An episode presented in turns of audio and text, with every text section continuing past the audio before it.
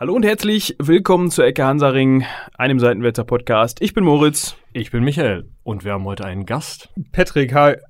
Hallo. Und wir haben diesen Gast äh, aus einem ganz bestimmten Grund, denn wir haben uns überlegt, ähm, beziehungsweise ist das so in der Kommunikation mit Patrick so zustande gekommen, ähm, dass wir uns gewisse Schlachten aus dem Hundertjährigen Krieg nochmal angucken. Ähm, für die Zuhörer, ihr könnt euch vielleicht erinnern, der Hundertjährige Krieg äh, ist gleichzusetzen mit der hundertjährigen Folge von uns. Episode 50 war das, glaube ich, dieses Monster-Ding, äh, wo wir uns einfach mal nicht ganz 100 Jahre, aber ich glaube fast drei Stunden, zweieinhalb oder so hingesetzt haben und das von Anfang bis Ende 100 Jahre durchklamüsert äh, haben. Ähm, Falls euch diese Infos aus dieser Folge jetzt fehlen und ihr noch nie was zum Hundertjährigen Krieg gehört habt, dann empfiehlt es sich, da vielleicht zumindest mal durchzuskippen, damit ihr auf dem Stand seid und äh, in irgendeiner Weise wisst, wovon wir sprechen. Ähm, und dann skippen sie genau an die falschen Stellen. Ich, ich kenne das schon. Ihr ja. müsst die schon komplett hören und auswendig lernen, ist ja klar. Ja, äh, wäre besser. Ähm, vor allem das Auswendiglernen, ja. Ähm, um das nochmal ganz kurz anzureißen und ganz kurz in Erinnerung zu rufen, weil es kann ja auch schon ein bisschen her sein, wenn ihr äh, immer zur aktuellen Woche die Folge hört, dann ist natürlich Folge 50 schon so ein bisschen her. Äh, wir gehen ja mit äh, schnellen Schritten auf die 100 zu, wo wir immer noch nicht wissen, ah doch, wir wissen schon, was wir für ein Special machen, ne? Ha, aber wir verraten es noch nicht. Ähm, kurzer Kommentar zum 100-jährigen Krieg. England, Frankreich ist ein Begriff, entstanden eigentlich dadurch, dass es immer ähm, oder zum Teil hervorgerufen dadurch, da muss man so ein bisschen vorsichtig sein, weil das Ganze natürlich ähm, sehr, sehr komplex ist. Ähm, großen Anteil daran hatte aber auf jeden Fall immer die ähm, der Konflikt zwischen den äh, zwischen diversen französischen und englischen Königshäusern. Ähm, und es ging eigentlich immer um den Anspruch auf den französischen Thron, der von den englischen Königen eigentlich häufig bei sich gesehen worden ist, wegen diverser verwandtschaftlicher Verhältnisse und weil ging halt, würde ich mal sagen. Ne? Also ja, wenn, wenn du die Möglichkeit hast, irgendwie den Thron zu beanspruchen, dann machst du es natürlich, gerade im Nachbarland, die dir sowieso schon immer auf den Zeiger gehen, weil sie deine Gebiete in Frankreich irgendwie übernehmen. Man erinnert sich vielleicht noch, 1066, Wilhelm der Eroberer ähm, aus der Normandie kommt und nimmt den englischen Thron und grundlegend aus der Richtung kommen dann irgendwann auch die Ansprüche. Ähm, aber ich glaube, bevor wir uns jetzt da irgendwie in Kleinigkeiten verlieren, ähm, würde ich sagen, Patrick, du hast Themen vorbereitet oder dir, äh, ja, du forschst zu Themen oder in Richtungen, die da, ähm, äh, ja, Hilf mir. ähm, äh, an dieser Stelle wäre es vielleicht äh, sinnvoll, weil unsere Zuhörer ja eigentlich äh, irgendwie äh, nur uns kennen und sich jetzt denken, haben wir eigentlich schon mal eine Folge zu dritt gemacht? Ich nein, glaube, nein, nein. Sind, oh. das ist voll die Premiere. Voll, voll, voll aufgeschmissen hier irgendwie, ne? Also, ähm, wichtig, äh, cool wäre, wenn du mal an einer Stelle oder an der jetzigen Stelle ganz kurz eben sagen könntest, wer du bist und was dich dazu qualifiziert, hier zu stehen wenn dich was dazu qualifiziert. Mehr als uns. Das, das mal ganz klar. Äh, ja, meinen Namen habe ich ja schon gesagt. Ich habe Archäologie und Kunstgeschichte hier in Münster studiert und mich eigentlich schon seit Beginn des Grundstudiums mit militärhistorischen Fragen auseinandergesetzt. Zum einen militärhistorischen Fragen im Hinblick auf Schlachten, Taktiken, Schlachtgeschehen etc., aber vor allem auch waffenkundliche Fragen, was ja immer eigentlich so ein Themenpunkt ist, der relativ wenig behandelt wird. Es gibt zwar auch, wenn man in der Literatur guckt, viel Literatur, die Kriegszüge oder politische Beziehungen behandeln, aber teilweise ist eigentlich dieses Feld der historischen Waffenkunde, also der technikhistorischen und archäologischen Perspektive noch relativ unbearbeitet und das ist so mein Thema und mein Fokus liegt dabei im 14. und im 15. Jahrhundert im Prinzip. Also genau passend.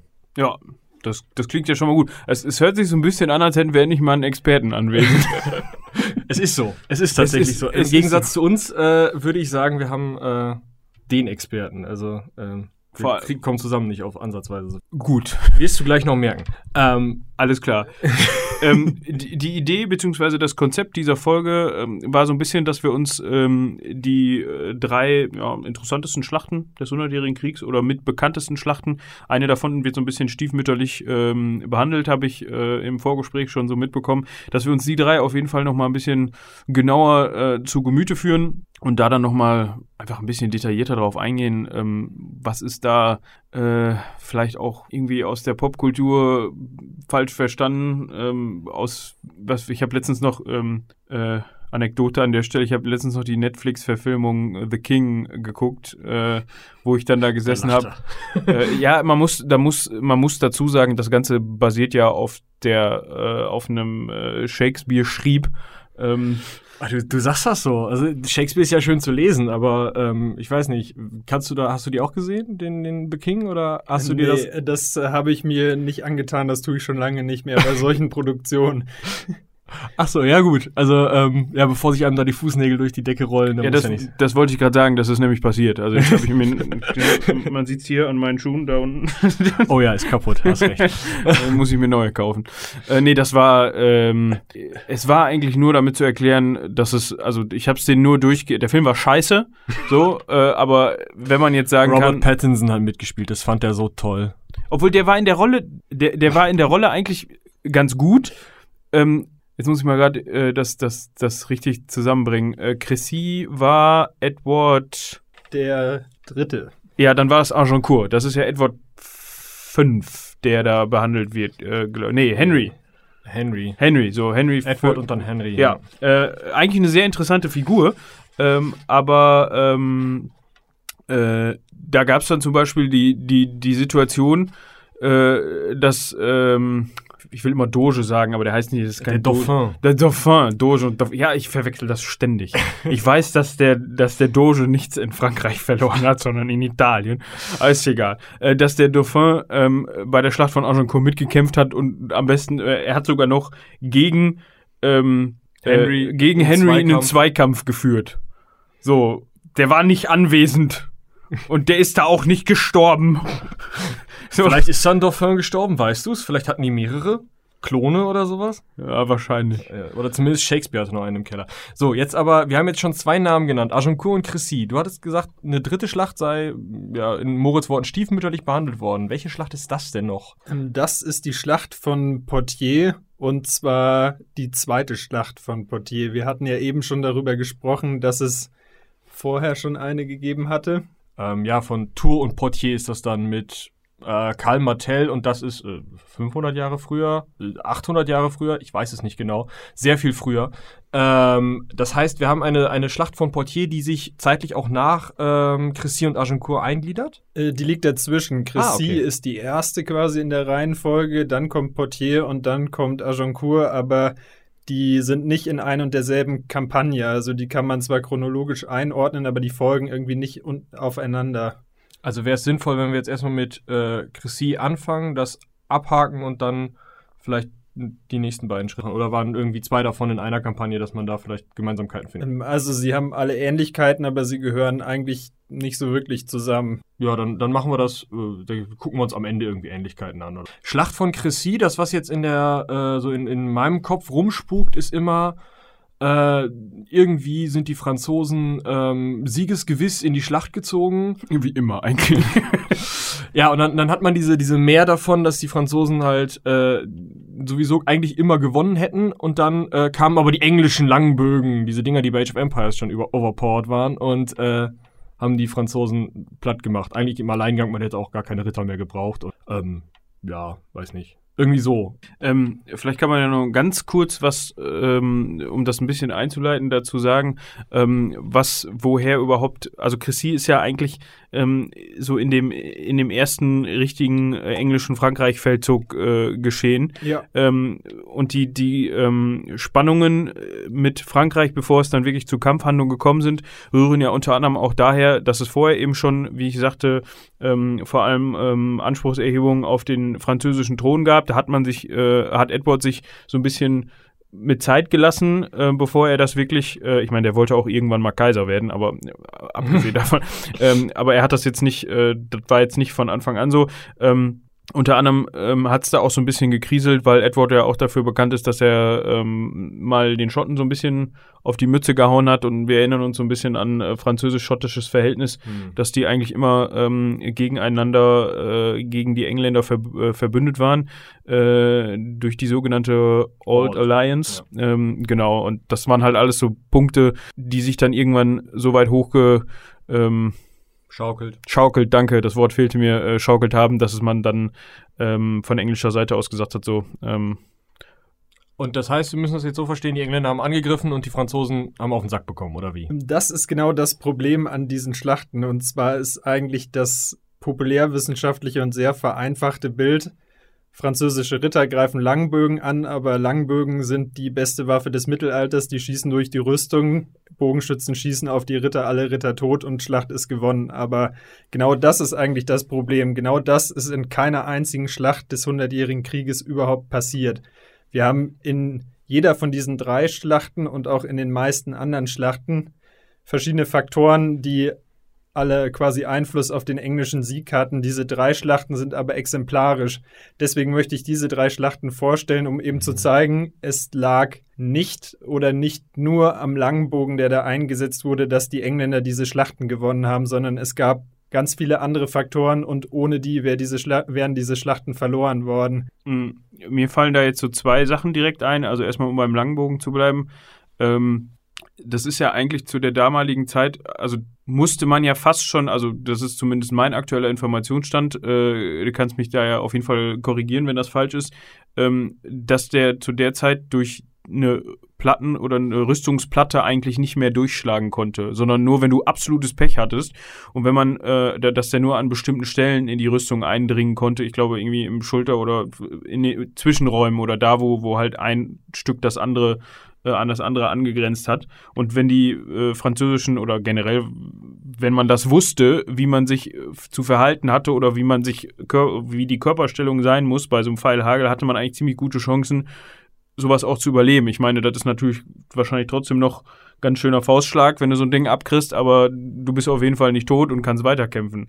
Äh, und der andere Punkt ist, glaube ich, auch so ein bisschen, äh, zumindest habe ich das mal gehört, ähm, dass man, dass König Edward auch immer so dafür gesorgt hat, ich meine, das kann man natürlich jetzt schlecht wirklich wissenschaftlich nachweisen, ähm, dass, der, dass da schon eine gewisse Königsverehrung zu der Zeit ähm, herrschte. Also, dass die Truppen äh, ihrem König schon sehr äh, verbunden waren und äh, dementsprechend in der Schlacht auch äh, mehr Motivation mitgebracht haben. Ja, das sind eigentlich schon zwei relativ wichtige Punkte. Vielleicht als erstes zu dem Langbogen. Es ist nämlich genau so, dass die Rüstungen zu dieser Zeit stark genug sind oder verstärkt genug sind, dass eben der Fall nicht durchkommt. Wir haben schon äh, zum Beispiel Brustplatten, die aus Blech hergestellt sind. Also wir sind nicht mehr in einer Zeit, wo quasi nur das Kettenhemd getragen wird.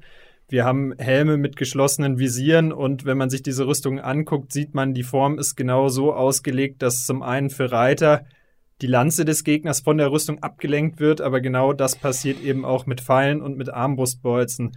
Es ist so, wenn man natürlich an einer Stelle getroffen wird, wo nur Ringpanzer die Person schützt, also da, wo keine Plattenteile oben drüber sind, dann ist das schon unangenehm, weil da schlägt der Fall durch. Das sind eben genau die Partien, wo man sich bewegen muss, also zum Beispiel die Armbeugen oder unter den Arm.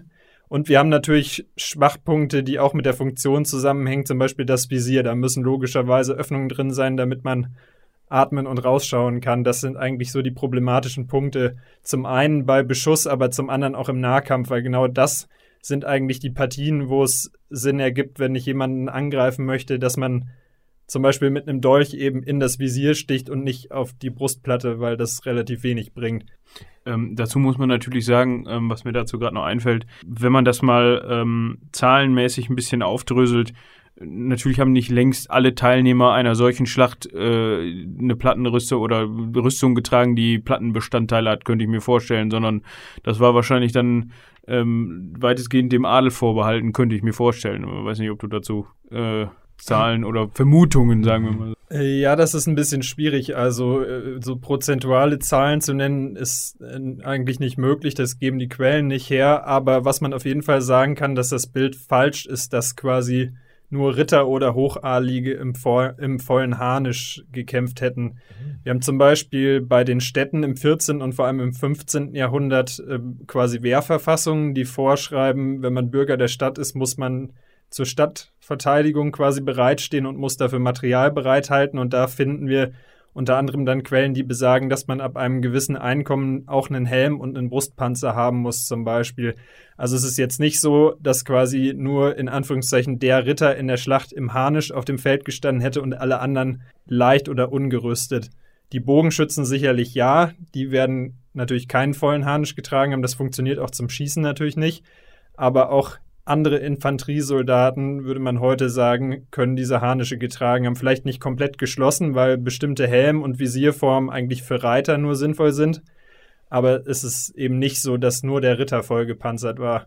Aber das heißt, wir haben eine französische Truppe, die in großen Teilen ähm, wahrscheinlich so gut gepanzert ist, dass der Pfeilhagel der Langbögen eher Glück haben muss, um da Leute umzubringen oder zumindest kampfunfähig zu machen. Verstehe ich das so richtig? Ja, das ist innerhalb dieser drei Schlachten immer ein bisschen unterschiedlich, okay. aber wir können davon ausgehen, gerade in Agincourt, dass eigentlich das französische Heer, ähm, ja, heute würde man vielleicht sagen, großteils aus schwerer Infanterie bestanden hat. Also es waren schon großteils sehr schwer gepanzerte Soldaten, die da ins Feld gezogen sind. Nicht in jeder Schlacht und nicht in jedem Teil dieses Heeres, aber der Kern gerade in Agincourt, das war eben wirklich quasi schwere Infanterie, schwere Reiterei. Mhm. Wollen wir uns dann einmal wieder zurück auf Chrissy besinnen und kannst du uns vielleicht versuchen aufzudröseln, wie wir uns diese beiden Gruppen, die da aufeinandertreffen, vorstellen müssen. Also wir haben auf der einen Seite englische Langbogenschützen und andere Truppen, von denen ich jetzt persönlich noch gar nicht weiß, wer da gerade zugegen war. Vielleicht der König, okay. Aber der alleine wäre auch blöd. Und auf der anderen Seite haben wir die Franzosen mit einer schweren Reiterei und Armbrustschützen? Ja, genau. Also ähm, Cressy war ja am 26. August 1346 und vielleicht zur Vorgeschichte, ihr habt es ja eben schon gesagt, das ist eigentlich der erste englische Feldzug im Hundertjährigen Krieg, der wirklich nach Frankreich reinführt. Die Engländer landen am 11. Juli 1346 in der Normandie und äh, zerstören äh, Caen, mhm. die große Stadt. Und ähm, marschieren dann von da als erstes Richtung Paris, aber ändern dann quasi ihren Weg in Richtung Belgien. Es ist relativ interessant, weil man dazu wissen muss, dass die Flamen, die ja im heutigen Belgien angesiedelt waren, Verbündete der Engländer waren. Die Flamen waren, also die flämischen Städte waren verfeindet mit den Franzosen, weil die immer versucht haben, quasi diese Städte einzuverleiben, relativ salopp gesagt, und haben sich dann, wie die Schotten das mit den Franzosen gemacht haben, eben mit den Engländern verbündet. Hm. Heißt, für die Engländer ist das äh, quasi befreundetes Gebiet, auf das sie dazurücken. Ähm, hat das, äh, ist das nur äh, romantische Vorstellung oder hatte das auch was mit ähm, Verwandtschaftsverhältnissen zu tun?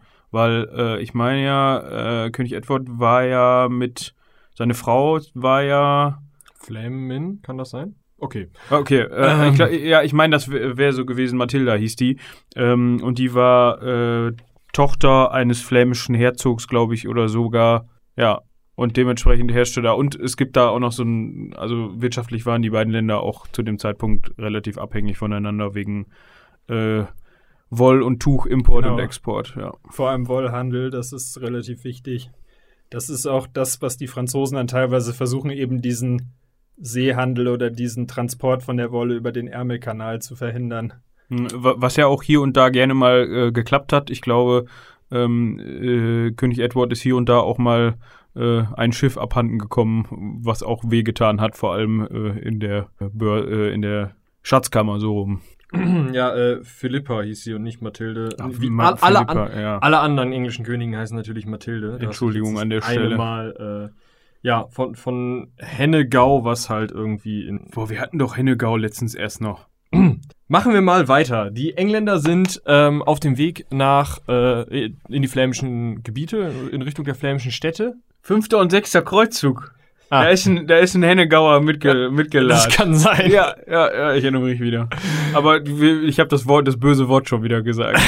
Jetzt haben schon wieder welche weg ausgemacht. Ja, ja, wir haben schon mittlerweile richtige äh, Kreuzzugsfeinde. ähm, wir sind auf dem, also sie sind auf dem Weg äh, in, in die Fl Richtung der flämischen Städte, um sich Truppennachschub zu holen oder weil sie Angst vor den Franzosen haben oder? Ja, das ist ein bisschen schwierig. Also in der älteren Forschung, gerade im 19. Jahrhundert, wird eigentlich immer behauptet, die Engländer wären auf der Flucht vor den Franzosen mhm. gewesen und Cressy wäre quasi eine aussichtslose Situation gewesen, also wo die Flucht nicht mehr möglich war, wo sie dann in der Falle saßen und dann wirklich kämpfen mussten. Das ist aber relativ unwahrscheinlich. Wir wissen es nicht genau, warum sie sich dahin bewegt haben, vielleicht um Nachschub zu holen, weil sie eben vorher einige Städte zerstört haben. Das dauert natürlich lange, man braucht Proviant, man braucht Truppen, Munition, alles Mögliche. Ähm, was aber auch möglich ist, und da werde ich gleich noch zu kommen, diese Schlacht Cressy war von ähm, König Edward III und seinem Sohn, der dabei war, der auch Edward hieß, Edward of Woodstock, den kennen vielleicht einige als den Schwarzen Prinzen, Mhm. Ja.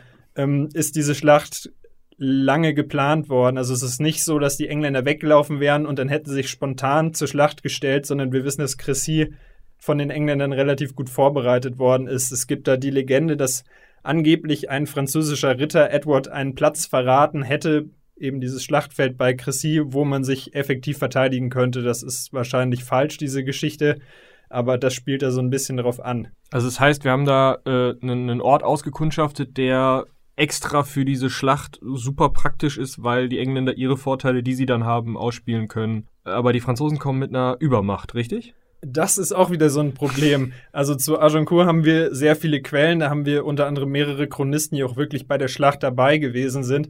Bei Cressy und bei Poitiers noch schlimmer sind die Quellen teilweise relativ schwierig. Und es ist ja kein Geheimnis in mittelalterlicher, äh, mittelalterlicher Literatur nach Schlachten dann zu sagen, wir haben mit äh, ja, tolles Beispiel. 300 Griechen, eine Million Perser aufgehalten. Das ist zwar kein Mittelalter, aber es ist wahrscheinlich ein super populäres Beispiel, was jeder kennt. Ja. Und genau das passiert im Mittelalter auch, wo dann teilweise Quellen sagen, ja, die Engländer haben mit 8000 Mann, 100.000, 200.000 Franzosen effektiv bekämpft und diese Schlacht gewonnen. Das ist natürlich, also diese Zahlen, die haben überhaupt keine Basis. Das ist einfach Übertreibung, um den Sieg noch glorreicher aussehen zu lassen. Ich kann mir halt auch vorstellen, dass es schwierig ist, durchzuzählen. Also, man steht jetzt da auf dem Schlachtfeld, sagen wir mal auf englischer Seite, die eigenen Leute kriegt man vielleicht noch halbwegs gezählt, aber wenn die Franzosen einmal rennen, also wer schon mal versucht hat, eine Schulklasse zu zählen, kriegt da ja schon Probleme. Also, Ähm, gut, ich meine, man könnte, also ich habe keine Ahnung, aber ähm, ein Ansatz wäre da vielleicht, wenn sowas überhaupt noch vorhanden ist, wenn man überhaupt eine Chance haben will, ähm, irgendwie äh, mussten diese Leute, wenn es keine ähm, Adeligen waren, die dem König irgendwie ähm, verpflichtet waren, ich, also ich weiß nicht, wie das mit Besoldung zu dem Zeitpunkt war, ähm, wer da äh, überhaupt Sold gekriegt hat oder ob man gesagt hat, okay, du musst hier deinen deinen Dienst äh, für deinen äh, Lehnsherrn beziehungsweise und der Lehnsherr muss halt äh, so und so viel Kontingente stellen und die kriegen gar keine Kohle, sondern nur was sie Ver finden. Verpflegung und was sie finden, keine Ahnung. Ansonsten hätte man ja irgendwie festhalten müssen, okay, äh, der Peter kriegt so und so viel und ne, aber wenn es das nicht gab, wird das natürlich auch schwierig. Also es gibt solche Quellen in kleinerem Maßstab und es gibt zum Beispiel im Tower, was damals die Waffenkammer war, Inventarlisten, wo eben zum Beispiel Waffen aufgelistet sind, aber es ist schwierig und teilweise sehr kleinteilig. Das Einzige, was wir haben, sind im Prinzip Schätzungen aus der modernen Literatur. Also für England wird immer vermutet, dass Edward ungefähr 5000 Bogenschützen und 4.000 bis 6.000 Ritter und andere Fußsoldaten dabei hatte. Und relativ interessant für Frankreich 10.000 bis 20.000 Mann, angeblich 4.000 bis 6.000 Armbrustschützen darunter. Allerdings geht die moderne Forschung mittlerweile davon aus, dass eigentlich vielleicht nicht viel mehr als 10.000 Franzosen in Cressy gewesen sind. Das heißt, wenn das beides zutrifft, diese Schätzung, wären die Heere gleich stark, mehr oder weniger. Dann wäre nicht Frankreich um Längen überlegen gewesen bei der Anzahl. Aber das, was du eben gesagt hast, ist relativ interessant mit äh, quasi diesen Aufgeboten, was eigentlich die beiden Heere unterscheidet. Die Engländer haben ein Heer, das ist relativ professionell. Das ist noch kein richtiges stehendes Heer, wie wir das heute kennen, aber es ist ähm, ein Heer, zu dem man sich teils auch melden kann, wo man normal besäulet wird und was relativ straff organisiert ist und ähm, relativ viel oder relativ hohe Disziplin hat. Und bei den Franzosen ist es teilweise wirklich eher aufgebotartig. Das heißt, Städte und äh, bestimmte Landstriche unter bestimmten Lehnsherren bieten dann auf Befehl des Königs beispielsweise so und so viele Personen auf, die sich dann zu einem Heer zusammenziehen. Das muss man vielleicht im Hinterkopf haben, weil die Organisation bei Engländern und Franzosen einfach komplett unterschiedlich ist. Und das ist eigentlich bei allen drei von diesen Schlachten noch dieser, der Fall. Das ist ja schon mal ein sehr interessanter Punkt. Wenn wir jetzt wieder auf den, aufs Schlachtfeld sozusagen zurückkehren, wir haben auf der einen Seite diese Aufgebote, auf der anderen Seite das englische Heer, was straffer organisiert ist, sagst du. Dann haben wir aber relativ gleich große Anzahlen, da spricht jetzt wahrscheinlich wieder mein Age of Empires denken, aber von Fernkämpfern. Ja, einigermaßen, wenn diese Zahlen mit den Armbrustschützen mhm. stimmen. Und zwar waren das Armbrustschützen aus Genua, also Italiener quasi. Mhm. Und ähm, die sind angeworben worden als Söldner von den Franzosen, die galten zur damaligen Zeit eigentlich ja, mit als die besten Armbrustschützen, die man sich leisten konnte. Und das hat der französische König sich eben geleistet. Die sind vor allem wichtig für die Schiffe gewesen, weil die auch gleichzeitig Schiffsbesatzungen gestellt haben und teilweise auch ihre eigenen Schiffe mitgebracht haben vom Mittelmeer. Das ist ganz interessant.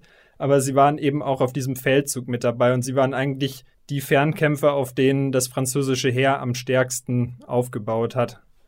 Jetzt ähm, wäre es, glaube ich, an dieser Stelle ganz interessant, wenn man mal ganz kurz auf den Unterschied äh, Armbrust-Langbogen äh, eingeht. Ähm, ich weiß nicht, ob das stimmt, aber ich meine, da was im Hinterkopf zu haben, ähm, dass die Armbrust zu diesem Zeitpunkt äh, oder in diesem Zeitraum eigentlich auch so ein bisschen verpönt war. Also dass man, dass man gesagt hat, okay, oder vielleicht war das auch noch ein bisschen eher, äh, dass man gesagt hat, okay, so, so eine Armbrust ist eigentlich ehrenlos und äh, äh, sieht man nicht so gerne, dass das benutzt, halt verpönt. Oder ist das. Es gab mal so einen Papst, der gesagt hat, oder wo ausgehandelt wurde, mit der, mit der Armbrust nicht auf Christenmenschen schießen, aber ich weiß nicht, wann das war. Äh, das war, glaube ich, im 13. Jahrhundert und soweit ja. ich weiß, basiert diese Interpretation möglicherweise auf einer Fehlübersetzung der Originalquelle. aber das äh, bin ich jetzt auch nicht so tief drin in dieser, ja. in dem Fall. Aber ähm, es ist natürlich so, dass zum Beispiel äh, der Hochadel nicht mit der Armbrust in die Schlacht zieht zu diesem Zeitpunkt. Der geht halt auf die Jagd, aber es ist relativ normal, zum Beispiel bei diesen städtischen Aufgeboten, aber auch in Armeen, dass eben viele Leute mit der Armbrust bewaffnet sind. Was wir hier ja sehen, möglicherweise 4000 Mann bei den Franzosen. Weil es natürlich auch, glaube ich zumindest, könnte ich mir vorstellen, einfacher ist für eine ungelernte Person eine Armbrust abzuschießen als ein Bogen. Vor allem, also die Armbrust ist in der Herstellung teurer als der Bogen, aber sie ist präziser und durchschlagkräftiger. Das kommt auch noch dazu und das hat auch ein bisschen was mit lokalen Traditionen zu tun. In Italien ist die Armbrust eigentlich relativ üblich und der Bogen eher nicht. Und ähm, in England ist ja der Bogen relativ verbreitet. Da wird ja unter anderem auch von den englischen Königen angeordnet, dass quasi jeder erwachsene Mann sich teilweise, je nachdem wie hoch dann der Personalbedarf für die Armee war, im Bogenschießen üben sollte in den mhm. Dörfern. Aber das heißt, ähm, die Armbrust, sagst du, ist durchschlagskräftiger. Da habe ich ja schon häufiger auch schon andere Legenden gehört, dass der Bogen, äh, der Langbogen, der wird ja häufig so als Superwaffe des Mittelalters bezeichnet, wie du ja auch schon gesagt hast, ähm, dass der irgendwie durchschlagskräftiger gewesen wäre. Kann man da irgendwie einen Vergleich anstellen? Also kannst du es irgendwie unsere Hörer visualisieren, wie groß da der Unterschied oder wie heißt das mit Ohren. Das ist ein Mysterium, was ich mir schon seit Jahren äh, stelle. Keine Ahnung, audiovisuell, nee, das sind ist beides zusammen, ne? Ja, also darstellen, wie, wie, ähm, wie man sich sozusagen den Unterschied vorstellen muss. Das ist schwierig und wahrscheinlich äh, ohne bildliche Darstellung oder experimentalarchäologische Versuche, die wir hier vorführen können, irgendwie relativ schwer. Nicht mich. Aber ähm, es ist so, dass die Armbrust auf jeden Fall überlegen ist okay. in der Durchschlagkraft. Allerdings ist es so, dass auch sie nicht automatisch einen Plattenharnisch durchschlagen kann. Ah, okay. Also, das ist eine wichtige Information, glaube ich, an dieser Stelle. Es ist so, dass sie äh, höhere Durchschlagskraft hat, aber es ist ähm, trotzdem so, wir müssen uns das eigentlich so vorstellen, in der populärwissenschaftlichen Literatur wird immer dargestellt, die Fernwaffen werden immer besser, schießen durch den Harnisch und dadurch verschwindet der Harnisch. Allerdings müssen wir dann bedenken, der Harnisch verschwindet erst im Dreißigjährigen Krieg so langsam. Und eigentlich können wir das, können wir uns das eher wie so ein Wettrüsten vorstellen. Also die Armbrust wird ganz platt gesagt durchschlagskräftiger, dann wird der Harnisch mit bestimmten Formen und bestimmten Teilen verbessert, dann schlägt die Armbrust nicht mehr so gut durch, dann wird wieder die Armbrust ver verbessert. Mhm. Das ist so ein Wettkampf, den wir dann später bei den Feuerwaffen, wenn die sich stärker ausbreiten, noch in viel größerem Maße haben. Aber so muss man sich das eher vor Augen führen. Es ist also nicht so, dass die französischen Ritter da quasi wehrlos irgendwie in einen Pfeilhagel geritten wären, obwohl ihre Rüstungen nichts gebracht haben. Genau das ist eigentlich so die zentrale Fehlvorstellung an diesen drei Schlachten. Ganz dämlich waren die auch nicht. Äh, aber ein Vorteil, würde ich jetzt mal sagen, äh, den der Bogen auf jeden Fall hat, ist die höhere Schussfrequenz wahrscheinlich. Weil so eine Armbrust, gerade wenn sie durchschlagskräftiger als ein Bogen ist, müssen ja auch eben die beiden ähm, äh, Arme ähm, ist das der Begriff dafür? Ja, der Bogen muss gespannt werden, die beiden. Genau. genau. Äh, die, die, müssen, äh, die müssen ja gespannt werden und umso durchschlagskräftiger die Armbrust ist, umso, ähm, äh, umso mehr Kraft haben die auch und umso schwieriger ist es, die zu spannen und dementsprechend braucht man dann natürlich im Zweifel ein Hilfsmittel dafür. Und wenn man dann erst, ich weiß nicht, ob das erst später aufgekommen ist oder ob es zu dem Zeitpunkt auch schon irgendwelche Kurbelkonstruktionen gab, um diesen Bogen zu spannen. Und das dauert natürlich, ich muss die Armbrust absetzen, ich muss dieses Ding aufsetzen, ich muss kurbeln, ich muss den Bolzen einlegen, ich muss das Ding wieder hochnehmen und dann kann ich einmal schießen, während der Langbogen oder der Bogenschütze generell natürlich wesentlich schneller und einfacher schießen kann. Ja, genau, bei der Armbrust ist das Zuggewicht deutlich höher und dadurch kann ich die nicht von Hand spannen. Das geht bei dem Bogen auch, wenn ich es kann. Weil ähm, der englische Langbogen, dazu sollte man vielleicht sagen, der Langbogen ist nicht der einzige mittelalterliche Bogen in Europa, aber der, der eben in der englischen Armee genutzt wurde. Ähm, das ist so ein Zuggewicht, was dieser Langbogen hat, das äh, also als ungeübter Bogenschütze oder als Nicht-Bogenschütze äh, kann man diesen Bogen überhaupt nicht voll ausziehen. Das heißt, man könnte überhaupt nicht damit komplett schießen. Wir haben teilweise Zuggewichte, die wir vermuten können für diesen Bogen von 160 Pfund, 200 Pfund. Das ist ähm, relativ. Jeder, jeder, der schon mal, der schon mal mit einem Bogen geschossen hat, ja, und der schon mal ohne öfter damit zu schießen 50 Pfund gezogen hat, der weiß, dass das schon eigentlich bei einem, bei einem ungeübten Schützen dazu führst, dazu führt, dass du, wenn du jetzt eine normale Statur hast, eigentlich schon dich fast nicht mehr darauf konzentrieren kannst, wo du hinschießt, sondern du brauchst wahrscheinlich erstmal ein paar Schuss, um überhaupt zu schnallen, wie viel du, wie viel Kraft du aufwenden musst, bevor du dich darauf konzentrieren kannst zu treffen. Und das ist dann äh, keine Ahnung, das Vierfache im, im Zweifel davon. Ja, das klingt schon krass. Ja, die Schießtechnik ist auch anders. Also man zieht nicht heute wie bei teilweise ähm, quasi ganz modernen Sportbögen stark aus dem Arm oder aus der Schulter, sondern man muss aus dem ganzen Körper ziehen. Gibt es auf YouTube ein paar Videos, weil es ein ganz paar Leute gibt, die heute mit so starken Langbögen schießen. Das sieht relativ interessant aus. Hat ein bisschen was von so einer halben Pirouette. Also die verdrehen sich richtig, wenn die den Bogen ausziehen. Und das ist auch immer so ein Problem. Letztens wurde in England ein Beschussversuch gemacht auf einen Brustpanzer mit einem rekonstruierten Langbogen und dann musste man natürlich jemanden haben, der überhaupt mit diesem Bogen schießen kann.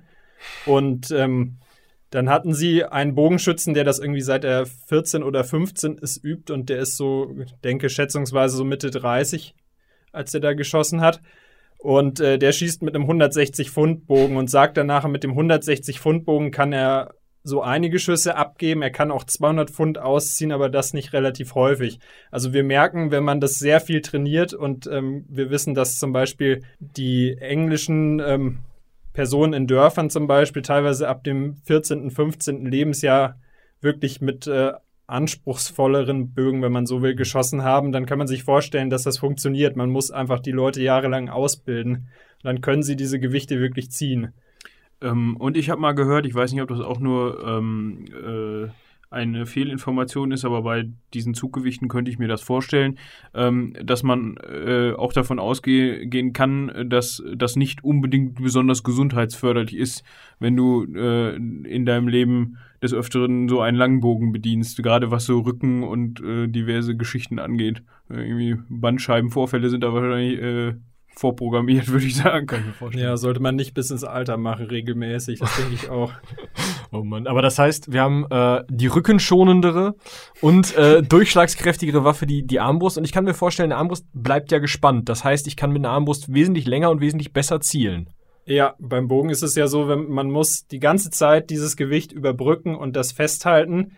Und das geht eben nur eine bestimmte Zeit. Danach wird der Arm einfach schlaffer oder man äh, kann nicht mehr genau zielen. Und die Armbrust ist ja im Prinzip ja so ähnlich wie so eine moderne Waffe. Wenn die geladen ist, dann kann man damit auch theoretisch rumlaufen oder die mal zehn Minuten in die Ecke legen, wenn keiner dagegen oder da drauf tritt.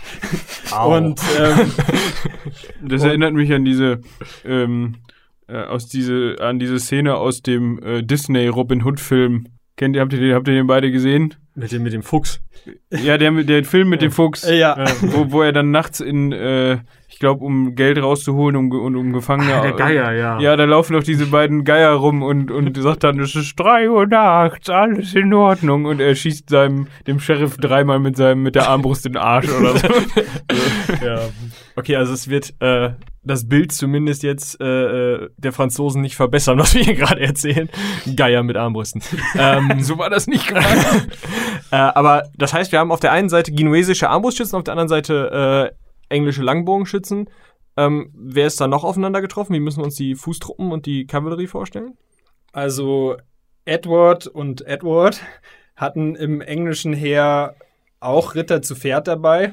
Allerdings hat Edward in dem Fall der Vater, also der König, schwierig. Ich glaube, ich sage immer der schwarze Prinz ja. und Edward für den König. Ähm, also auf jeden Fall hat Edward angeordnet, dass seine Ritter vom Pferd absteigen sollen in Cressy. Das okay. ist natürlich zum einen moralisch wichtig für die Fußtruppen, weil eben die gepanzerten Ritter quasi Seite an Seite mit ihnen kämpfen. Das ist wichtig, weil in dem Heer keine Lücken entstehen, dadurch, dass die Pferde einfach da sind.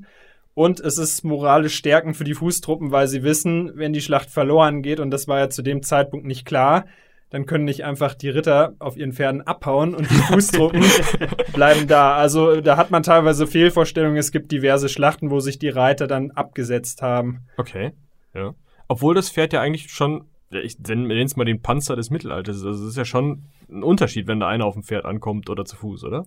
Ja, die Sache, die man in Cressy vielleicht wissen muss, da zum Schlachtfeld, die Engländer standen auf einem Hügel und ähm, was man vielleicht auch zu Cressy wissen muss, die Engländer haben diese Schlacht geplant, haben sich in Schlachtordnung aufgestellt, standen auf der Anhöhe, die Franzosen waren im Tal und die Franzosen haben sich noch gar nicht aufgestellt, die waren quasi im Anmarsch während dieser Schlacht.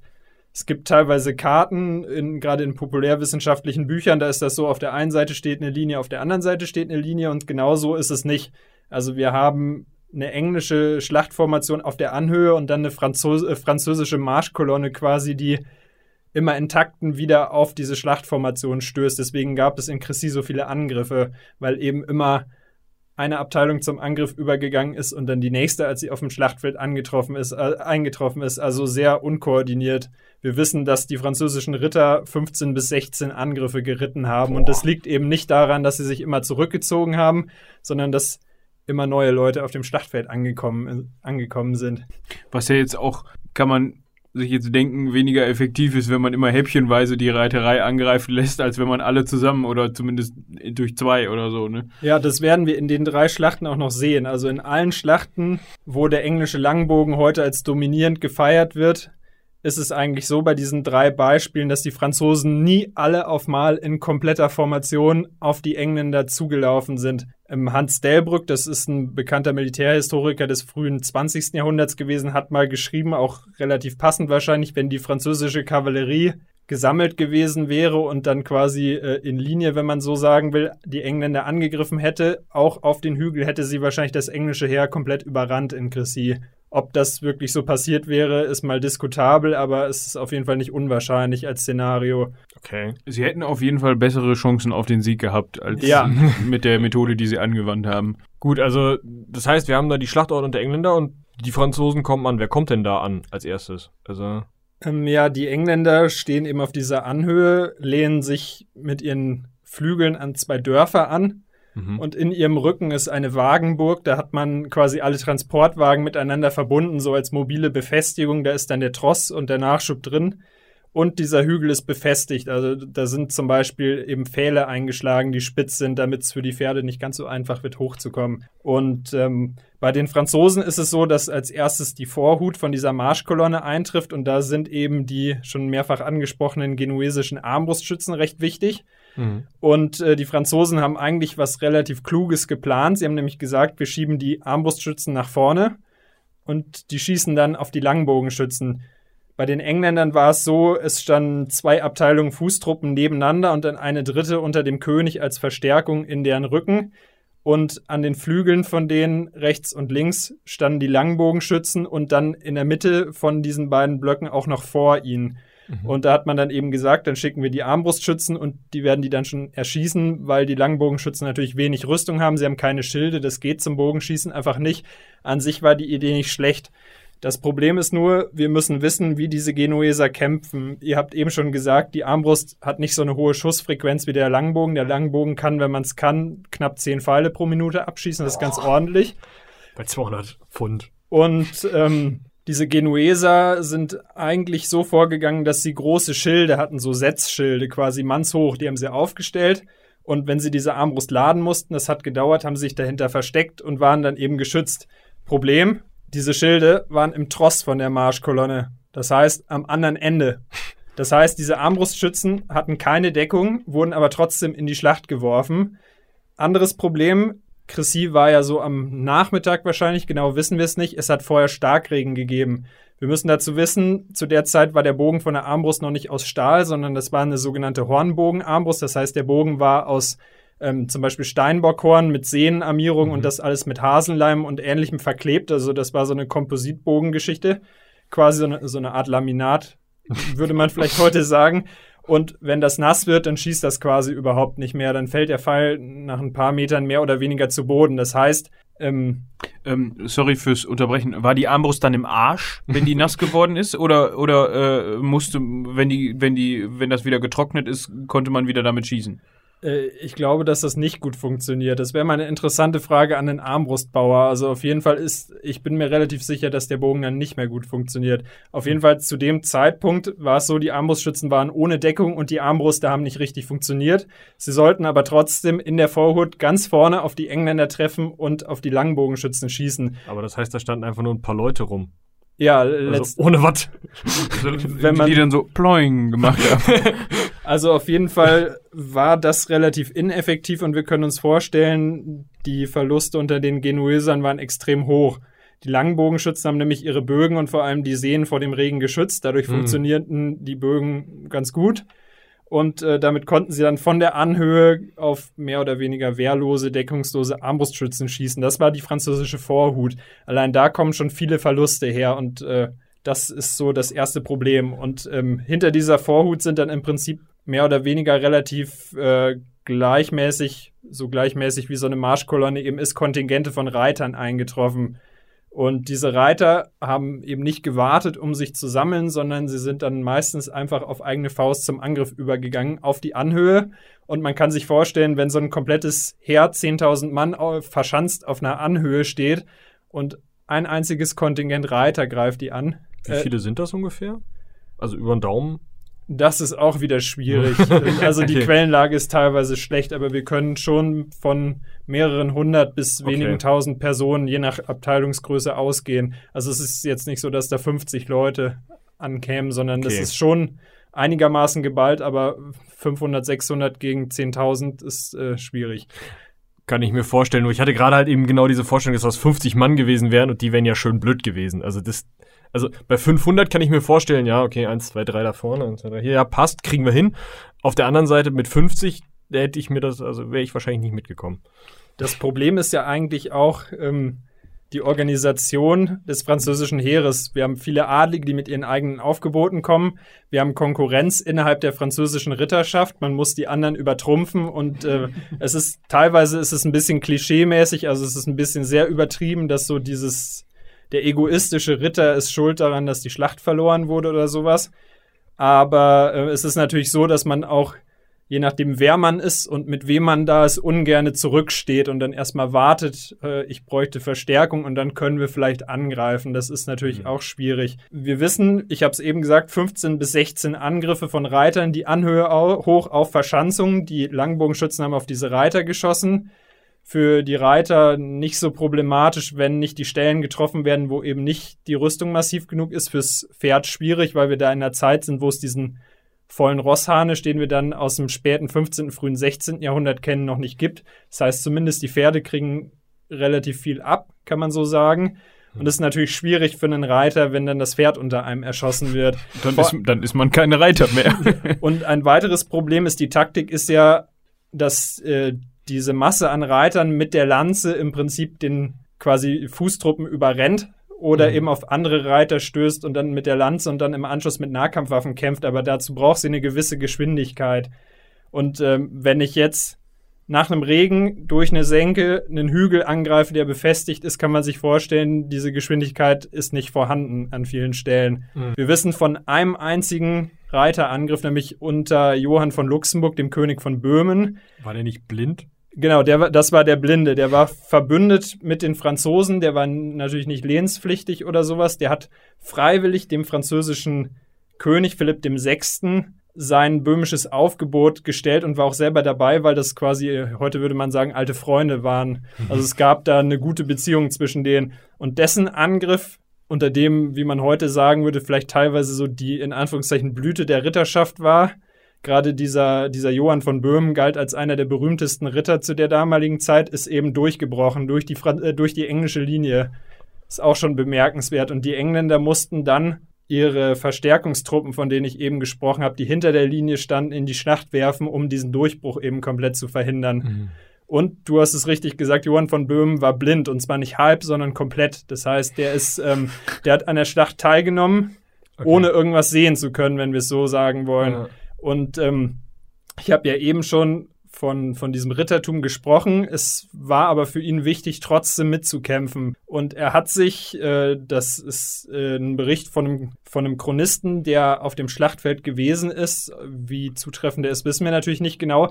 Aber es wird gesagt, dass er sich und sein Pferd quasi über Seile oder sowas mit dem seines Bannerträgers hat verbinden lassen, damit der ihn in den Angriff führt. Und dieser Johann ist bei dieser Schlacht gefallen. Okay. Klingt nach Spaß, blind in die Schlacht. Mhm. Um jetzt mal äh, mit Blick auf die äh, doch schon vorangeschrittene Zeit mhm. ähm, mal eben zum, zum Ausgang der Schlacht zu kommen. Wir haben ja noch zwei weitere, ähm, obwohl wir natürlich viele Grundsatzfragen jetzt schon im Voraus geklärt mhm. haben. Ähm, ist es dann irgendwann, also äh, das ist ja, glaube ich, auch vielen Leuten nicht klar, wann so eine Schlacht dann, ähm, man, man geht vielleicht naiverweise davon aus, dass so eine Schlacht halt so ausgeht, dass in dem Fall dann die Engländer den Franzosen auf den Kopf hauen und dann ist fertig. Aber im Grunde ist es ja eigentlich so, dass irgendwann das unterlegene Heer das merkt und sagt, okay, wir gehen. Wir gehen. ja. Das ist in Chrissy auch so. Also wir wissen, dass sich gerade die letzten Kontingente der Franzosen und auch so die Versprengten zurückgezogen haben.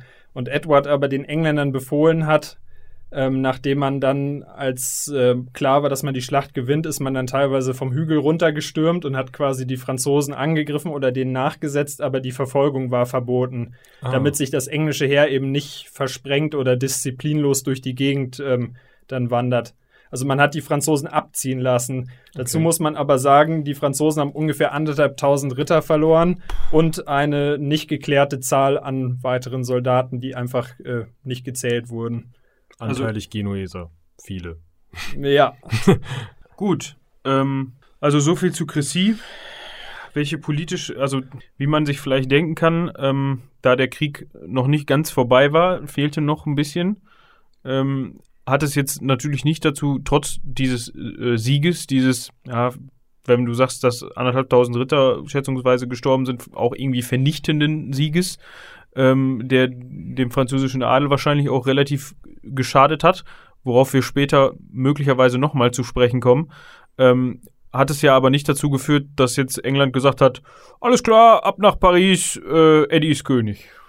Nee, genau, die Engländer sind von Cressy aus nach Calais gezogen, haben Calais erobert das hat man ja auch immer so im Hinterkopf Calais als ja, englische Stadt in mhm. Frankreich, in Nordfrankreich. Ja, als dann, Brückenkopf quasi. Ne? Genau, richtig. Und danach war dieser erste Feldzug zu Ende.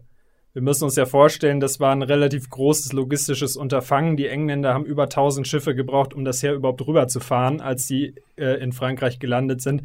Das ist nichts, was man irgendwie jahrelang betreiben kann, auch mhm. unter Anbetracht der Disziplin und verschiedenen anderen Punkten. Es funktioniert einfach nicht. Also der Feldzug war nach Cressy und der Eroberung von Calais zu Ende. Aber war es denn so, also du hast gerade gesagt, dass es an, also Anleihen von heutigen stehenden Heeren schon gab und dass da auch für Sold gekämpft werden konnte und sowas. Aber war es denn trotzdem noch so, dass große Teile der Bauern aus England dann einfach weg waren und man auch mit Ernteeinbußen hätte rechnen müssen, wenn man die zu lange im Feld behalten hätte? Wie das ja häufig bei so Aufgebotskriegen der Fall ist, oder nicht? Äh, ja, also das Teile von dem Heer sind dauerhaft im Sold gewesen, aber andere eben nicht. Und mhm. das ist eben so ein Problem. Also es bietet sich natürlich immer an, ähm, das Land nicht komplett zu entvölkern. Also auch bei diesen, bei diesen Aufgeboten ist es nicht so, dass dann die komplette Stadt im Prinzip leer wäre. Ja. Schon allein, wenn man die Schlacht verliert, das Aufgebot wird vernichtet, das wäre äh, ungünstig gewesen. Ja, und äh, zum einen ist es ja auch eine ähm, nicht nur damals, nicht nur zu der Zeit, sondern auch immer noch später eine, eine Wetterfrage gewesen, Jahreszeiten abhängig. Das heißt, äh, im Winter, die ja auch noch ein bisschen kälter waren, äh, durchschnittlich gesehen, als sie es heute sind, ähm, kämpft sich's wahrscheinlich schlecht. Ähm, Und Und- bei Regen kämpft sich schon schlecht. Genau. Das haben wir ja gerade gehört. Und bei Dunkelheit. Und bei Dunkelheit, genau. Äh, und außerdem, ähm, äh, abhängig davon, ist es auch eine Moralfrage wahrscheinlich für die Leute. Wenn du denen jetzt sagst, ähm, wenn du die jetzt über Gebühr beanspruchst, sage ich mal, und sagst, nee, pass mal auf, du stehst jetzt hier ständig, wir haben jetzt hier eine stehende Truppe über ein Jahr oder zwei Jahre oder so und die kommen nicht nach Hause und wissen, okay, zu Hause ist Familie, Land, äh, um das sie sich kümmern müssen, äh, ne, ist es wahrscheinlich auch irgendwie nicht so weit her mit deren Moral, würde ich sagen. Ja, das sind natürlich alles Punkte, die damit einfließen. Ja. Äh, das heißt, wir können uns jetzt Richtung, äh, du hast gesagt, Portier wäre die Portier, nächste. genau, da ist es auch so, die Quellenlage ist schlecht und äh, wir haben vieles schon gesagt zu dieser Schlacht, sodass wir nicht nochmal über den Langbogen sprechen müssen, zum Beispiel. Es ist eigentlich die unbekanntere von oder die unbekannteste von Mhm. diesen drei Schlachten, aber es ist eine der drei großen Schlachten, wenn man so will, von der ersten und zweiten Phase des Hundertjährigen Krieges, wo ja die Engländer eben noch die Oberhand haben. Und äh, Poitiers liegt, ähm, ja, also das Schlachtfeld liegt zehn Kilometer südöstlich von der heutigen Sta Stadt Poitiers. Das ist in Westfrankreich, also wir sind diesmal nicht an der Nordküste. Und äh, diese Schlacht hat am 19. September 1356 stattgefunden. Äh, kannst du äh, an der Stelle ganz kurz was dazu sagen, ähm, was für ein Feldzug das war, in dem das stattgefunden hat? Ja, und zwar treffen wir jetzt bei den Engländern einen alten Bekannten wieder, und zwar den Schwarzen Prinzen, der äh, immer noch fleißig in Frankreich äh, militärisch tätig ist. Und ähm, die Franzosen haben einen neuen König. Philipp VI. ist gestorben, der in Cressy war, und dessen Sohn Johann II. ist jetzt der amtierende König. Und ähm, die Engländer haben sogenannte Chevauchés durchgeführt. Das sind quasi Plünder oder, oder ähm, quasi so Plünderungskampagnen, die durch das Land führen, das Land verheeren und Beute machen. Das haben sie von ihren festen Städten, die sie hatten und ihren Burgen aus gemacht. Da sind sie dann wochenlang durchs Land gezogen und haben sich dann mit der Beute wieder abgesetzt. Und ähm, der Schwarze Prinz war eben genau auf dem Rückweg von so einem Plünderungszug und wollte eigentlich nach Bordeaux. Und die Franzosen haben versucht, ihm quasi den, den Durchmarsch zu verhindern. Aber das heißt, wir haben ein englisches Heer mit gut Gepäck. Ja, richtig. Okay. Also alles, was sie so gefunden haben. Wahrscheinlich Nahrungsmittel großenteils und, naja, Dinge. Ähm, ja, interessant als nächstes dann ganz grobe, wir haben ja schon gehört, Zahlen sind immer schwierig. Ähm, äh, ganz grobe äh, Einschätzung, Kräfteverhältnis. Wir wissen, dass hier die Franzosen tatsächlich in der Überzahl waren. Ungefähr wieder circa 10.000 Engländer, circa 15.000 Franzosen.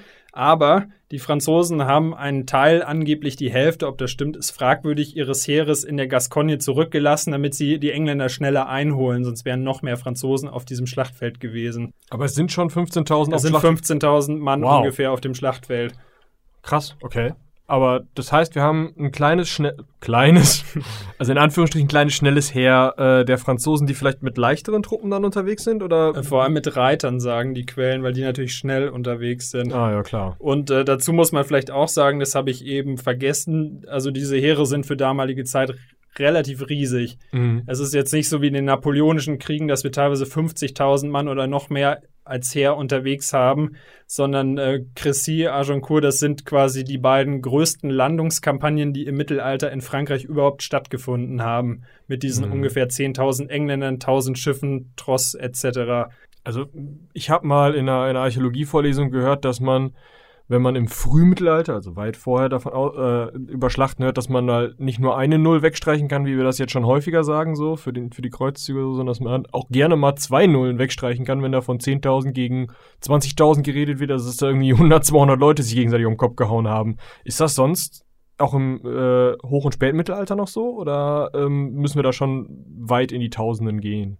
Es ist ganz unterschiedlich. Also wir haben Gefechte wirklich von kleineren Parteien, aber hier ist es wirklich so, dass zwar teilweise von 200, 300.000 Franzosen die Rede ist, aber dass 10.000 bis 15.000 wirklich realistisch sind für Okay. diese Schlachten. Na gut, wenn man bei 200.000 dann 2-0 wegsteigt. Ne? Das ist aber. Ja, aber das ist ja schon näher dran an 10 oder 15. Ja, hast ja recht. Okay, ähm, wir haben 15.000 Franzosen und äh, 10.000 marschierende Engländer mit ziemlich viel Zeug dabei. Ja. Die Franzosen kommen jetzt mit einer Kavallerieattacke an, wieder in, in Stückchen oder? Äh, nee, dieses Mal sind die Franzosen besser vorbereitet. Es gibt aber mal wieder ein Problem. Das Problem, was die Franzosen in diesen drei Schlachten immer hatten, das Gelände ist wieder miserabel. Okay. Wir haben diesmal keine Anhöhe, wir haben flaches Gelände, allerdings mit Hohlwegen, also so, so tiefer gelegenen, in Senken gelegenen Wegen, so kann man das vielleicht beschreiben, und Hecken. Das heißt, das Gelände ist für Reiterei nicht passierbar. Die Franzosen machen was Sinnvolles, die Ritter steigen ab und wollen zu Fuß kämpfen, anders hätte es nicht funktioniert. Hat man sich mal abgeguckt vom, vom, bei der letzten Gelegenheit? Ja, äh, hat leider wieder nicht funktioniert in dieser Schlacht. Oh. Aber ähm, auf jeden Fall ist dieses Gelände von Wäldern eingerahmt und die Engländer haben einen Fluss im Rücken und die Franzosen wollen eigentlich verhindern, dass die Engländer sich mit ihrer schönen Beute über diesen Fluss retten können und dann Richtung Bordeaux in Sicherheit ziehen. Okay. Ich hätte jetzt gedacht, dass der Fluss eher so der Nachteil für die Engländer ist, dass die dann da reingetrieben werden und dann wie, ähm, boah, hieß der Maxentius, der Gegner von Konstantin dem Großen, in den Tiber gehopst ist. An der Milwischen Brücke. Ja, genau. Also, dass das so der Nachteil ist, aber wenn du sagst, dass die da hätten flüchten können, hatten sie also ihr, ihr Übersetzungsequipment schon dabei, oder wie? Äh, ja, also das Heer hätte sich natürlich nicht komplett absetzen können, aber zumindest hat, stand die Befürchtung im Raum, dass die Beute weggeschafft wird zu teilen. Mhm. Das ist natürlich schwierig. Und zwar ist es so, die Engländer waren eben eigentlich mit dem Raubzug mehr oder weniger fertig, wollten nach Hause, waren ausgehungert, teilweise nicht mehr so gut versorgt, schwer beladen. Mhm. Und ähm, die Franzosen haben sie quasi versucht zu stellen auf diesem Gelände. Eigentlich hat äh, Philipp VI. geplant, die Engländer einfach auszuhungern und dann, wenn sie keine Vorräte und keine Nahrung mehr haben als Verfolger, dann greift man sie an und dann haben sie eben wenig Chancen. Mhm. Das Problem war aber, diverse Adlige im französischen Heer haben dafür plädiert anzugreifen. Unter anderem ganz stark ein schottisches Hilfskontingent, was eben als verbündetes, als verbündeter Truppenteil in diesem Heer gewesen ist. Ähm, es ist so, dass diese Truppen sich eigentlich schon am 18. September getroffen haben, aber ähm, es schon relativ dunkel war, man sich nicht einig war, ob man angreift. Man hat die Nacht verstreichen lassen. Am frühen Morgen, die Engländer waren noch in Aufstellung, ähm, gab es Bewegung auf der linken Flanke der Engländer, die äh, nicht genauer interpretierbar ist. Wir wissen nicht, was da los war. Und ähm, das hat dann die gegenüberstehende französische Flanke dazu verleitet, sofort zum Angriff überzugehen durch dieses Gelände. Jetzt haben wir ein Problem, wenn ich als Herr da stehe mit einem Zentrum und quasi einer rechten und einer linken Flanke. Wenn sich eine Flanke einfach absetzt, dann ist zum einen die Flanke des Zentrums ungeschützt und es passiert wieder dasselbe wie in Chrissy. Das Heer kommt immer häppchenweise. Mhm. Also mussten dann oder, oder hat Philipp VI. wohl oder übel befohlen, dass auch der Rest des Heers zum Angriff übergeht. Das Problem ist, diese Flanke, die vorgestürmt ist, ähm, ist auf die linke Flanke der Engländer getroffen, wo diese Beute auch gelagert wurde und ist dabei in einen Heckenweg geraten und dann da quasi von den Engländern aufgerieben worden, weil sie da stecken geblieben ist. Und ähm, das Zentrum und der französische Flügel, der äh, quasi nachrücken musste, sind ähm, ja ineinander geraten, kann man vielleicht sagen. Also es gab einiges Chaos und so ist dann auch der Rest des Heeres vollkommen ungeordnet und relativ überstürzt auf die Engländer gestoßen. Und das ist in dieser Schlacht der große Nachteil. Also das Heer ist nicht koordiniert zum Angriff vorgegangen und dann noch in schwierigem Gelände, in dem die Engländer die bessere Position hatten. Also Mhm. auch hier, obwohl wir wieder mehrere tausend Langbogenschützen da haben, ist es nicht so, dass nur der Langbogen diese Schlacht gewonnen hätte. Wobei es ja wahrscheinlich ganz dankbar ist, wenn da jemand in so einer Hecke hängt, da einfach mit dem Langbogen draufzuschießen, als dahin zu gehen und den zu, mit Knüppel zu bearbeiten oder was auch immer. Vielleicht auch noch mal zum Wort Hecke. Ähm, ich habe jetzt schon also häufiger mal irgendwo gelesen oder gehört und es gibt ja auch diese, diese, dieses Modell der ähm, ja so, so solcher Heckenverteidigungen Landwehren. Landwehren genau ähm, auch weit länger noch.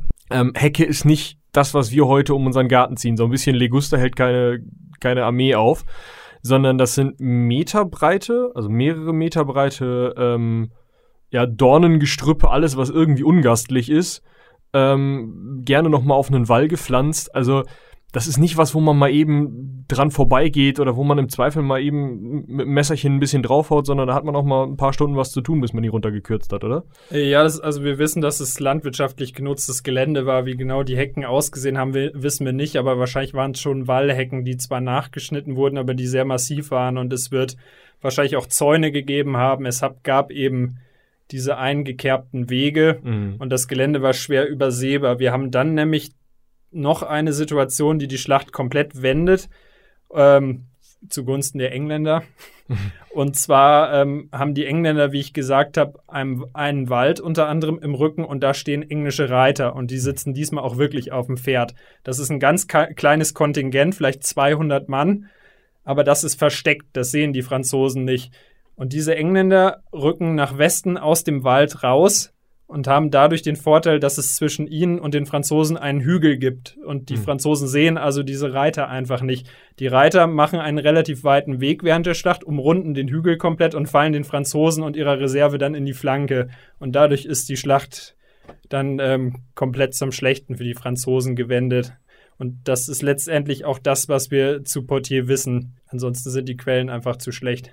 Aber das, ja, mach du. Ja, nee, äh, Also- ich, ich wollte also- jetzt schon überleiten, aber dann Ja, frag noch. me- Meine Idee, also das heißt, wir haben jetzt zwei Schlachten, die nicht wie gedacht mit dem Langbogen entschieden wurden, sondern durch schlechtes Wetter, dumme Planung und äh, übereifrige Leute. Und schweres Gelände vor Ja, allem. ja gut, und Gelände. Genau. Ist das dann bei, da kannst du jetzt deine Überleitung gleich noch bringen? Ist das bei Agincourt denn genauso? ist die Schöne Frage. Überleitung. Ja, natürlich muss es dann in Agincourt genauso sein.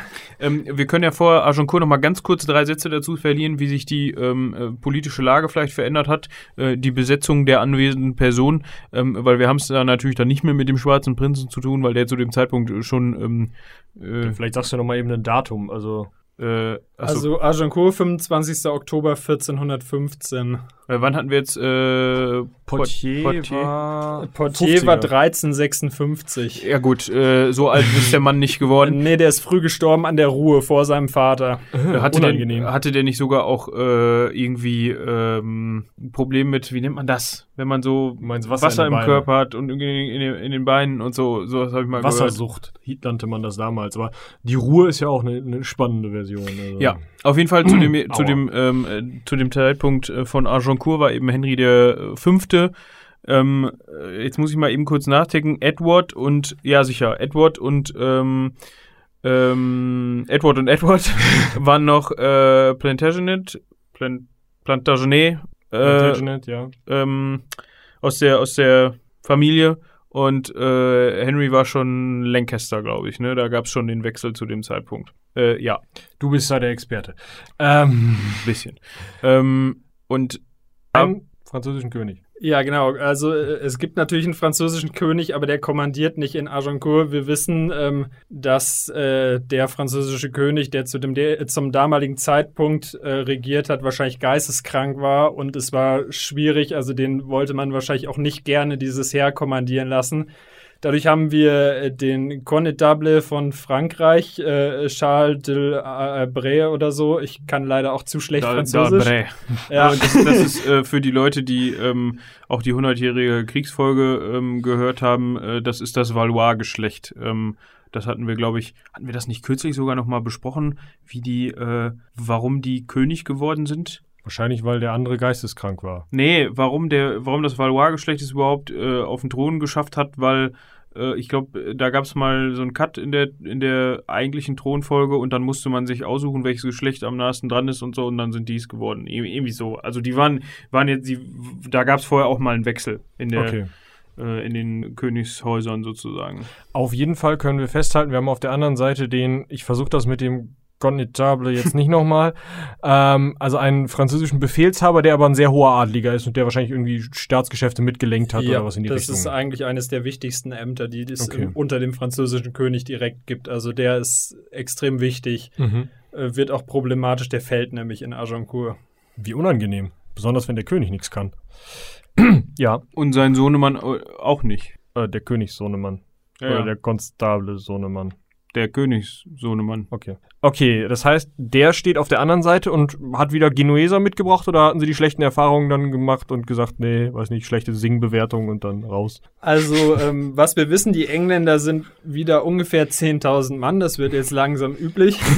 ähm, ungefähr, ganz interessant, vielleicht 7.000 Armbrustschützen, 2.000 bis 3.000 Schwerbewaffnete. Das Verhältnis ändert sich immer so ganz leicht. Die Franzosen sind gut 14.000 Mann, diesmal wirklich in der Überzahl. Okay. Viele Reiter. Ach, zu dem Zeitpunkt hatten die Engländer dann auch Armbrustschützen dabei, oder? Oder was? Bogenschützen. Äh, Bogenschützen. Ah, okay, Habe ich okay. Armbrustschützen ja, gesagt? ja, okay, nee, sorry. noch mal, noch Ja. mal, weil hätte ja sein können, aber Nee, Sprechfehler. Okay. Lang, Langbogenschützen. Ähm, so, Gut.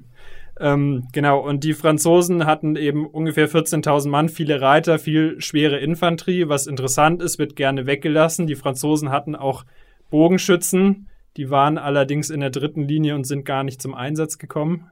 Hätte man Okay. vielleicht weiter vorne aufstellen können, aber na gut. Ähm, die konnten aber rein theoretisch ähnlich weit schießen wie die Langbogenschützen. Das heißt, die hätten sich da gegenseitig behaken können, wenn die in den ersten Reihen gestanden hätten.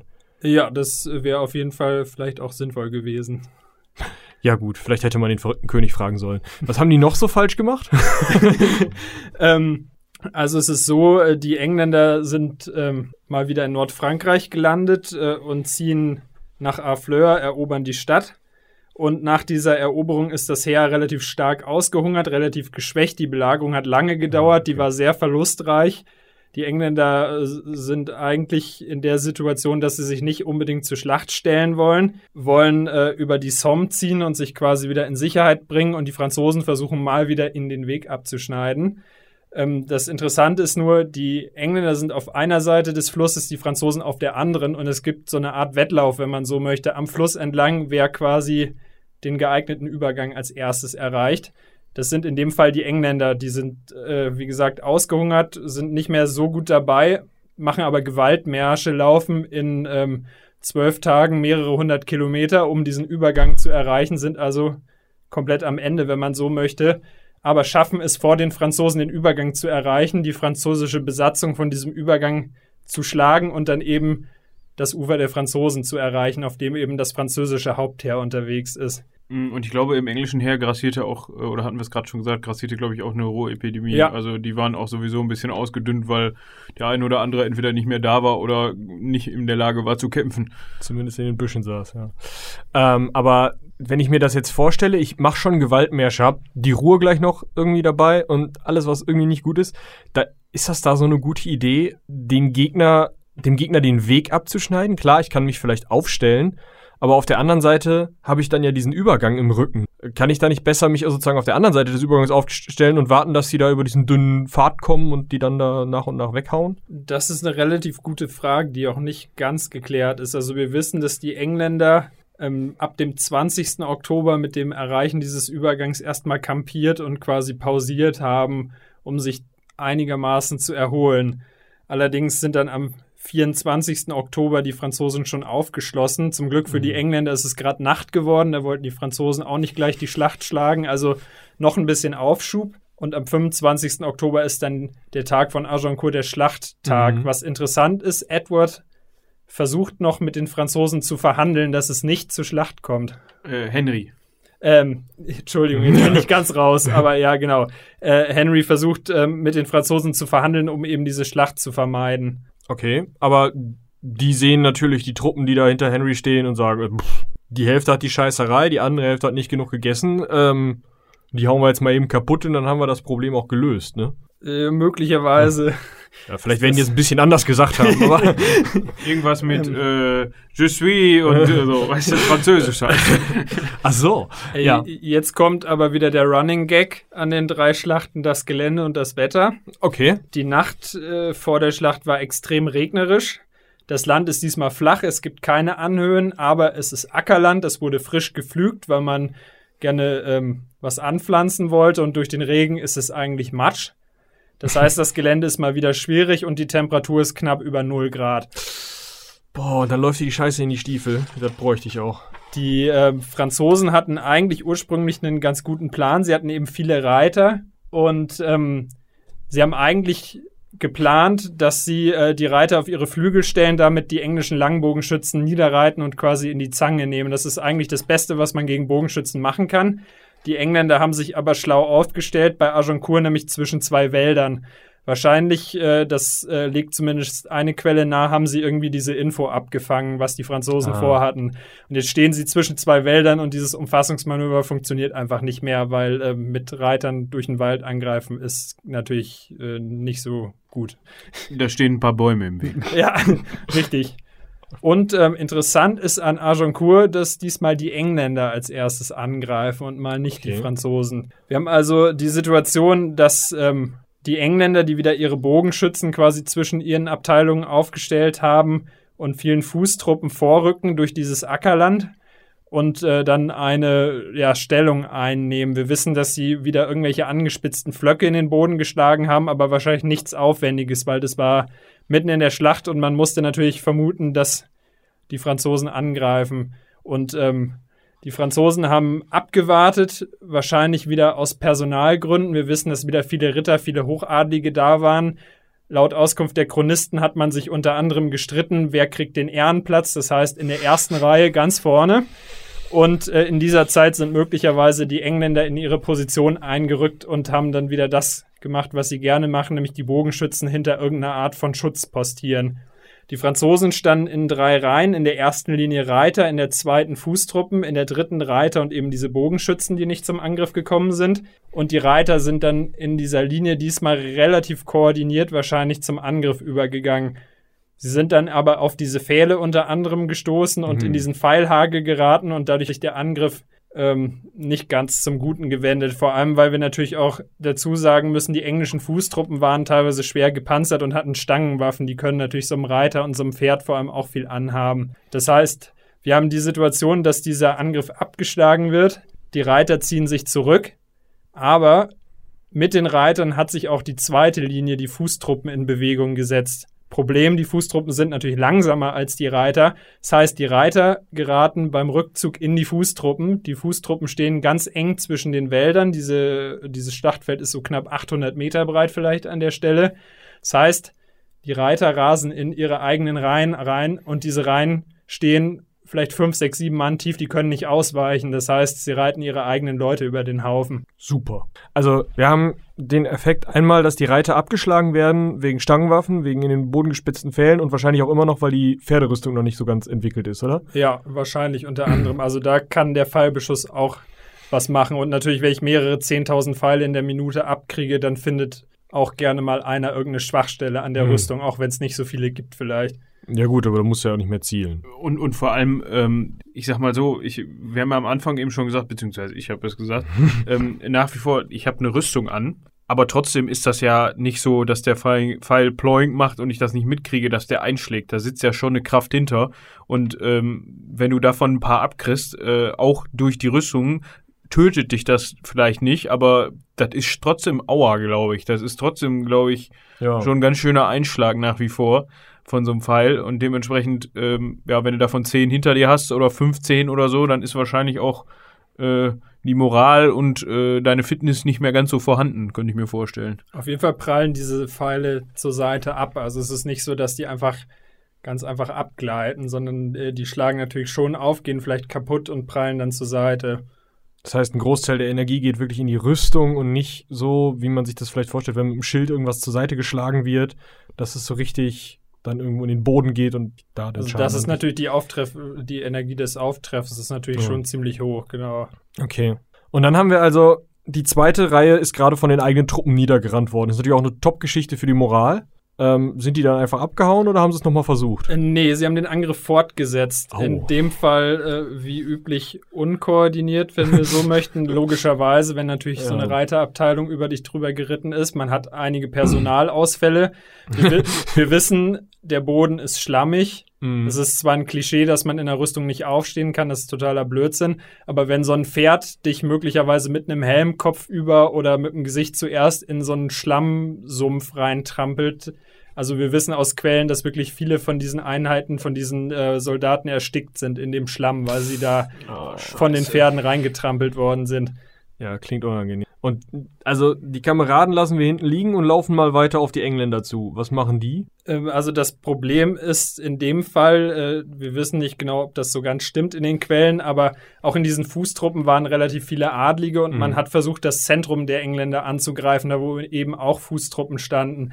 Angeblich hat man die beiden Flanken, wo die Bogenschützen standen, nicht so wirklich oder nur halbherzig angegriffen, was mhm. natürlich klug gewesen wäre, wenn man sie angegriffen hätte. Und ähm, diese Bogenschützen hatten wahrscheinlich irgendwann keine Pfeile mehr.